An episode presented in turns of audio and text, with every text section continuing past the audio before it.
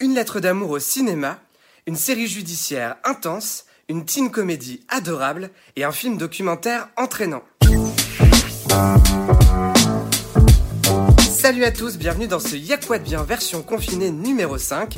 On lâche rien. Comme chaque semaine, on se retrouve pour vous recommander des films et des séries à dévorer sur les plateformes de streaming. Salut à tous. Alors moi cette semaine je tenais absolument à vous parler de la nouvelle série de Ryan Murphy, le créateur de Glee et d'American Horror Story, ça s'appelle Hollywood, et comme son nom l'indique, ça se passe dans les grands studios de cinéma, dans les années 40, on y suit de jeunes personnages qui tentent de réaliser leurs rêves, qui tentent de percer dans le métier, c'est une série qui est formidable parce que au lieu de s'en tenir au fait et de faire un documentaire, Ryan Murphy réécrit totalement l'histoire. Il importe plein de sujets contemporains et aussi il parle de ses convictions de misogynie, de racisme, d'homophobie. C'est une série qui est très inspirante avec des costumes et décors incroyables. Donc voilà, c'est une série passionnante, vous allez apprendre plein de choses. Elle est disponible sur Netflix, il y a 7 épisodes.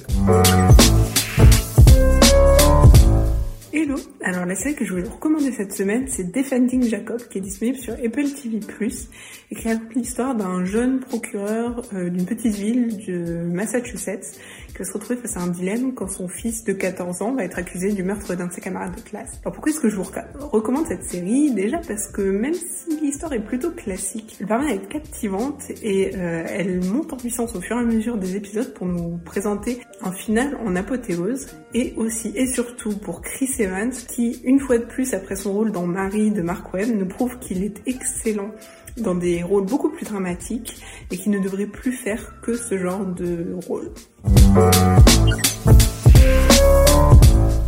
Bonjour à tous, aujourd'hui je vais vous parler de Mes Premières Fois, la nouvelle série de Netflix. C'est l'histoire de Davy, une ado indo-américaine un peu geek euh, qui fait tout pour être populaire au lycée. Elle est créée par Mandy Colling qui relate dedans ses propres expériences. Alors c'est une série qui fait un bien fou, l'humour est bien dosé, l'héroïne est pétillante et fraîche et surtout ça fait plaisir de voir une actrice indienne tenir un rôle principal parce qu'on voit rarement ça à la télévision aujourd'hui. Fait amusant dans la série, c'est le tennisman John McEnroe qui fait la voix off et autant vous dire que niveau caractère, l'héroïne est assez proche de lui.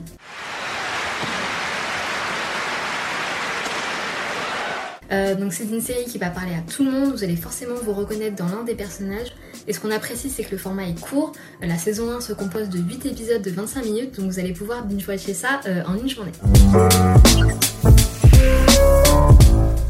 Salut à tous, de mon côté je vous recommande un film qui est disponible sur Disney et qui s'appelle The Boys. Alors rien à voir avec la série Amazon du même nom, dans The Boys c'est un documentaire qui est consacré aux frères Sherman, les paroliers et compositeurs de la maison Disney pendant des années. Alors on leur doit évidemment les grands succès du studio comme les chansons de Berlin l'Enchanteur, celles du Livre de la Jungle, mais aussi de Mary Poppins, Supercalifragilisticexpialidocious C2 par exemple. Et ce qu'on apprend aussi dans ce documentaire, c'est que ces deux frères, qui avaient manifestement une alchimie pour travailler ensemble et composer des chansons qui allaient rester gravées dans la tête des spectateurs, pendant des décennies ne s'entendaient pas du tout dans la vie privée et pourtant ils ont continué à travailler ensemble. Alors quelle était la raison de leur brouille? Comment est-ce qu'ils ont réussi à allier travail et déplaisir? Toutes les réponses sont dans ce documentaire qui est disponible sur Disney+. Merci à tous les quatre pour vos conseils, merci à vous pour votre attention. On se retrouve très vite pour une nouvelle salve de recommandations. D'ici là, matez, zappez et surtout, restez chez vous.